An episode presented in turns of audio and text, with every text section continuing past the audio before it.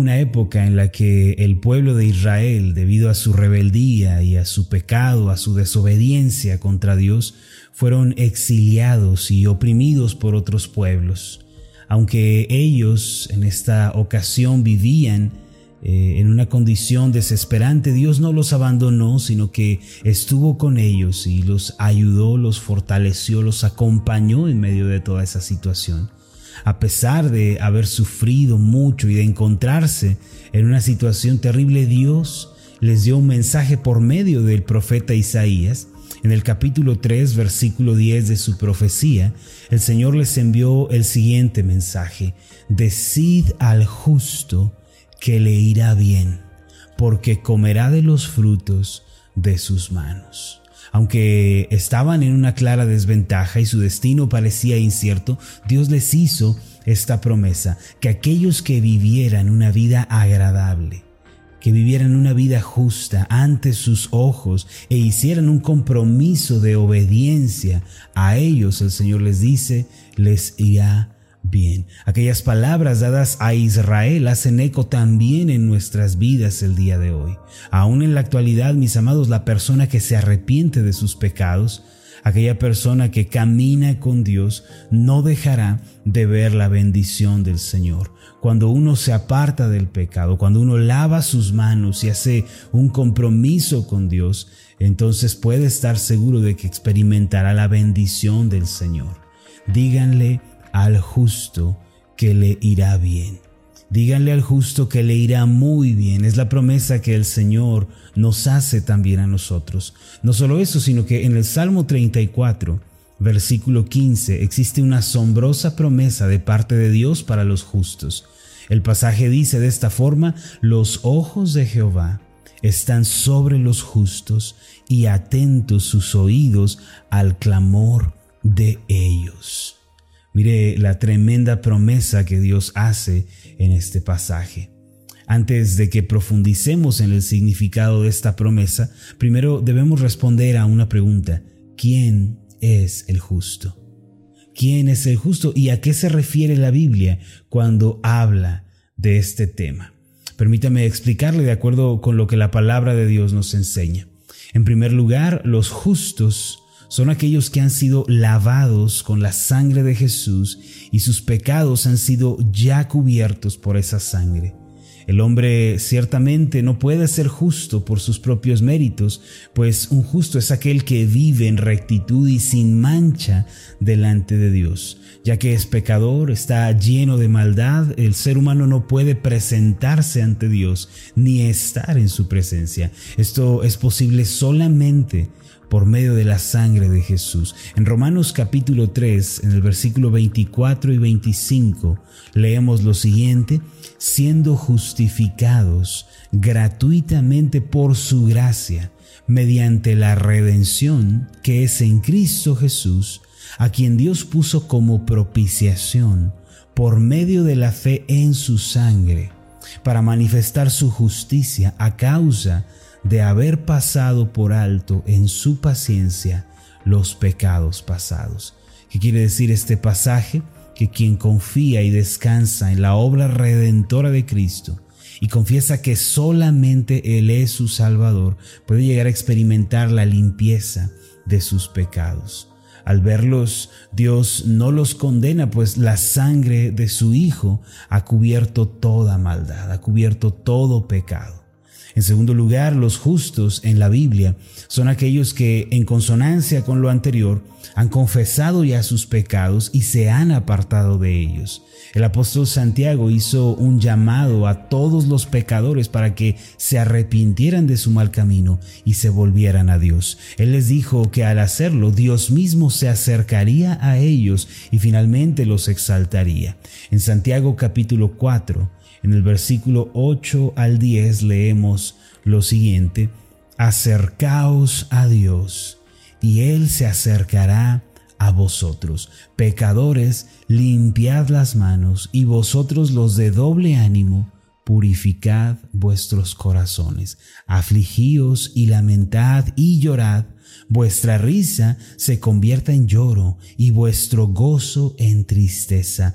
Humillaos delante del Señor y Él os exaltará.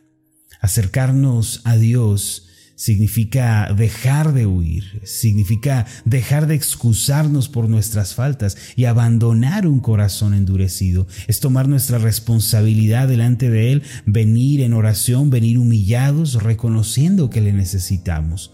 Cuando tenemos tal actitud, podemos sentir la misericordia de Dios en nuestros corazones y comenzamos a ser conscientes de la presencia de Dios en nuestra vida. En las palabras de Santiago, cuando él dice limpiar las manos, esto significa dejar el pecado y la desobediencia resueltamente. Las manos en la Biblia se relacionan con las obras o con las acciones. Este es el significado de las manos en la Biblia. De modo que limpiar las manos quiere decir abandonar una conducta pecaminosa y convertirnos al Señor. El que mentía debe apartarse del engaño y debe comenzar a hablar verdad. Eso es lavar nuestras manos después de arrepentirnos. Aquel que robaba, al lavar sus manos, debe comenzar a trabajar con ellas y debe trabajar honestamente y servir a su prójimo también. La envidia, el egoísmo, la arrogancia, todo esto debe salir de nuestro corazón, así como la avaricia, la codicia, la lujuria de los ojos. Aquel que vive en unión libre debe hacer un compromiso con su mujer debe casarse, pues lo contrario no agrada al Señor. Nuestras manos deben limpiarse, mis amados, si queremos vivir como justos en esta tierra y heredar las promesas de Dios. En tercer lugar, los justos en la Biblia son aquellos que tienen el temor de Dios en sus corazones y que aman la palabra de Dios. En el Salmo 112, versículo 1, describe al justo de la siguiente manera, Bienaventurado el hombre que teme a Jehová y en sus mandamientos se deleita en gran manera.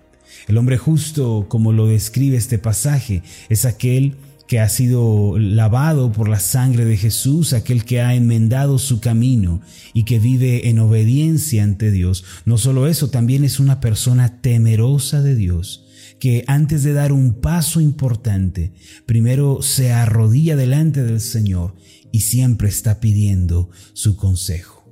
Aunque a los ojos del mundo sea algo innecesario, una actitud necia, eh, el justo siempre está buscando honrar a Dios con cada decisión que toma. Por eso es tan cauteloso, serio, reverente, solemne. Además es una persona que dedica tiempo de una manera prioritaria a la meditación y al estudio de la palabra de Dios.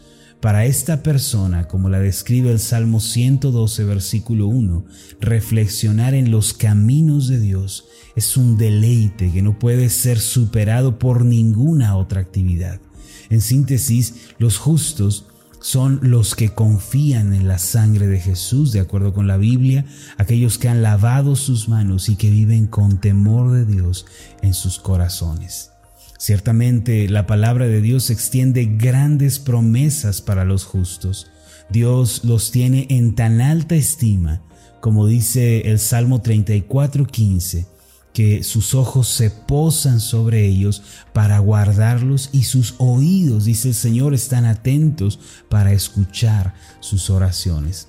Específicamente el Salmo 34:15 dice lo siguiente, los ojos de Jehová están sobre los justos y sus oídos atentos al clamor de ellos. Ahora aquí los ojos de Jehová se refieren a ese cuidado especial, amoroso, tierno que Dios tiene para con los suyos. Los justos a menudo no están llenos de ansiedad ni de preocupación porque son conscientes de que el Señor mismo cuida de sus almas, ha preparado un camino para ellos. Así como dice el Salmo 121, dice la palabra Jehová guardará tu salida y tu entrada desde ahora y para siempre. Y por eso los justos no están desesperados, ni afligidos, ni ansiosos, sino que saben que el Señor cuida su camino. De la misma manera como el Padre que vigila cuidadosamente a su hijo pequeño e interviene constantemente para no dejarlo caer, asimismo el Señor es con todos los que le temen, con los justos. Él los vigila, Él los rodea, los cuida, no permite que las pruebas vayan más allá de lo que los justos pueden soportar. Primera de Corintios capítulo 10 versículo 13 dice, no os ha sobrevenido ninguna tentación que no sea humana pero fiel es Dios que no os dejará ser tentados más de lo que podéis resistir, sino que juntamente con la tentación dará la salida para que podáis soportar. Este pasaje dice que Dios en su fidelidad no nos permite ser probados, tentados o afligidos más de lo que podemos soportar. Él cuida, Él pone sus ojos de manera amorosa en que una prueba no vaya más allá de nuestra capacidad. Junto a los ojos de Dios que vigilan a los justos, el salmista nos recuerda que sus oídos están también atentos a sus oraciones. En cierta ocasión un pastor viajaba en tren acompañado de su hijita de seis años. Durante el viaje el pastor iba pensando en la predicación, en el tema que debía exponer al día siguiente en la iglesia que él pastoreaba. Sentado junto a él estaba su niñita que miraba por la ventana y cada vez que el tren se acercaba ya fuera a cruzar un río o un acantilado, la niñita cerraba sus ojos asustada porque no alcanzaba a ver los puentes que cruzaba el tren. Su padre, al percatarse de esto, se inclinó hacia ella y le dijo, mi niña, no te tienes que preocupar. Alguien ya preparó todos los puentes necesarios para nuestro viaje. Después de escuchar aquellas palabras, la niña pudo estar más tranquila, confiando en lo que su padre le había dicho. Sin embargo, él mismo después de haberle dicho esto a su hija, se dio cuenta de que así también sucede en la vida. Orando, le dio gracias a Dios diciendo, Padre, tú también ya preparaste todos los puentes que hemos de atravesar en nuestra vida. Gracias por haber preparado todo para nuestro bien. Y así fue como él terminó de preparar su mensaje para la iglesia, teniendo en mente que Dios ya se anticipó a toda necesidad y ya ha preparado el camino para los que le aman.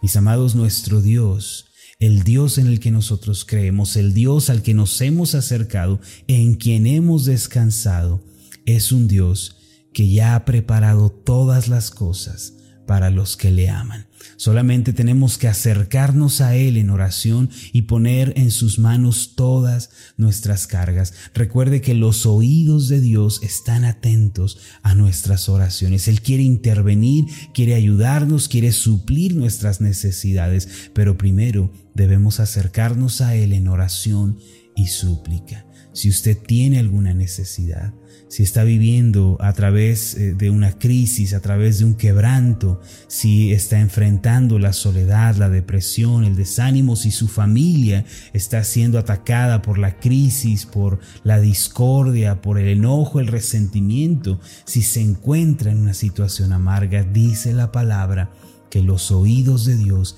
están atentos a las oraciones de los justos, si ha creído en Jesucristo, si ya recibió la limpieza de sus pecados, si se ha arrepentido y vive con ese temor de Dios en su corazón, entonces clame, ore, espere en Dios y la respuesta vendrá a su vida.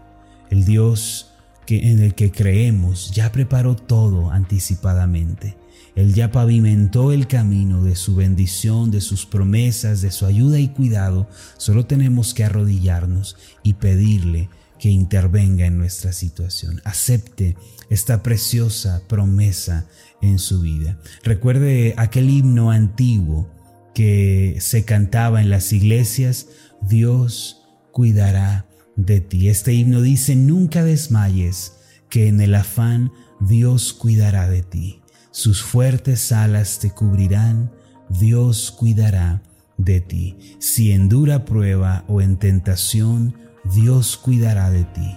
Cuando en silencio y desesperar, Dios cuidará de ti. Nunca lo olvide, los ojos de Jehová están sobre los justos y atentos sus oídos al clamor de ellos. Permítame hacer una oración por usted. Amado Dios y Padre Celestial, tú conoces nuestras vidas, sabes la situación que estamos atravesando, tú conoces mejor que nadie nuestra necesidad. Por eso, Señor, antes que otra cosa queremos venir a ti y primero darte gracias porque tus ojos están sobre nosotros. Al habernos arrepentido de nuestros pecados, haber creído en Cristo, tú nos consideraste como justos como tu pueblo amado, hemos recibido la justificación, la limpieza de nuestros pecados por medio de la sangre de Jesús. Y asimismo tenemos la promesa de que tus ojos tiernos están sobre nosotros. Gracias Señor porque con cuidado, con sumo cuidado vigilas nuestras vidas. No permites que las pruebas vayan más allá de lo que podemos soportar. Si hoy estamos viviendo una prueba, una tentación, Señor, debemos tener la seguridad de que ésta no nos puede superar ni puede ir más allá de lo que tú lo permitas. Gracias porque tus oídos están atentos a nuestras oraciones. Gracias, Padre, porque oyes nuestra oración y nos respondes. Yo te pido, Señor, que puedas dar testimonio en nuestros corazones de esta verdad y que cada uno de mis hermanos a lo largo de este día ellos puedan tener presente esto y ya sea que dobladas sus rodillas, yendo de camino al trabajo, en la oficina, ellos puedan clamar a ti, pidiendo tu ayuda y tú puedas responder. En el nombre de Jesús te pedimos todas estas cosas. Amén y amén. Hola, ¿qué tal? Mi nombre es Marlon Corona, soy el pastor de la iglesia Ascender en la ciudad de Zapopan, Jalisco, en México. Le agradezco mucho por haberme seguido con esta meditación. Mi oración siempre es que usted sea prosperado en todas las cosas y goce de una buena salud, así como prospera en su alma. Lo invito a que ore por las meditaciones Ascender y le pregunte a Dios cómo puede usted ser de bendición para este ministerio. Las meditaciones Ascender son impulsadas y apoyadas por nuestros oyentes. Reciba un fuerte abrazo de mi parte. Que Dios le bendiga. Hasta la próxima.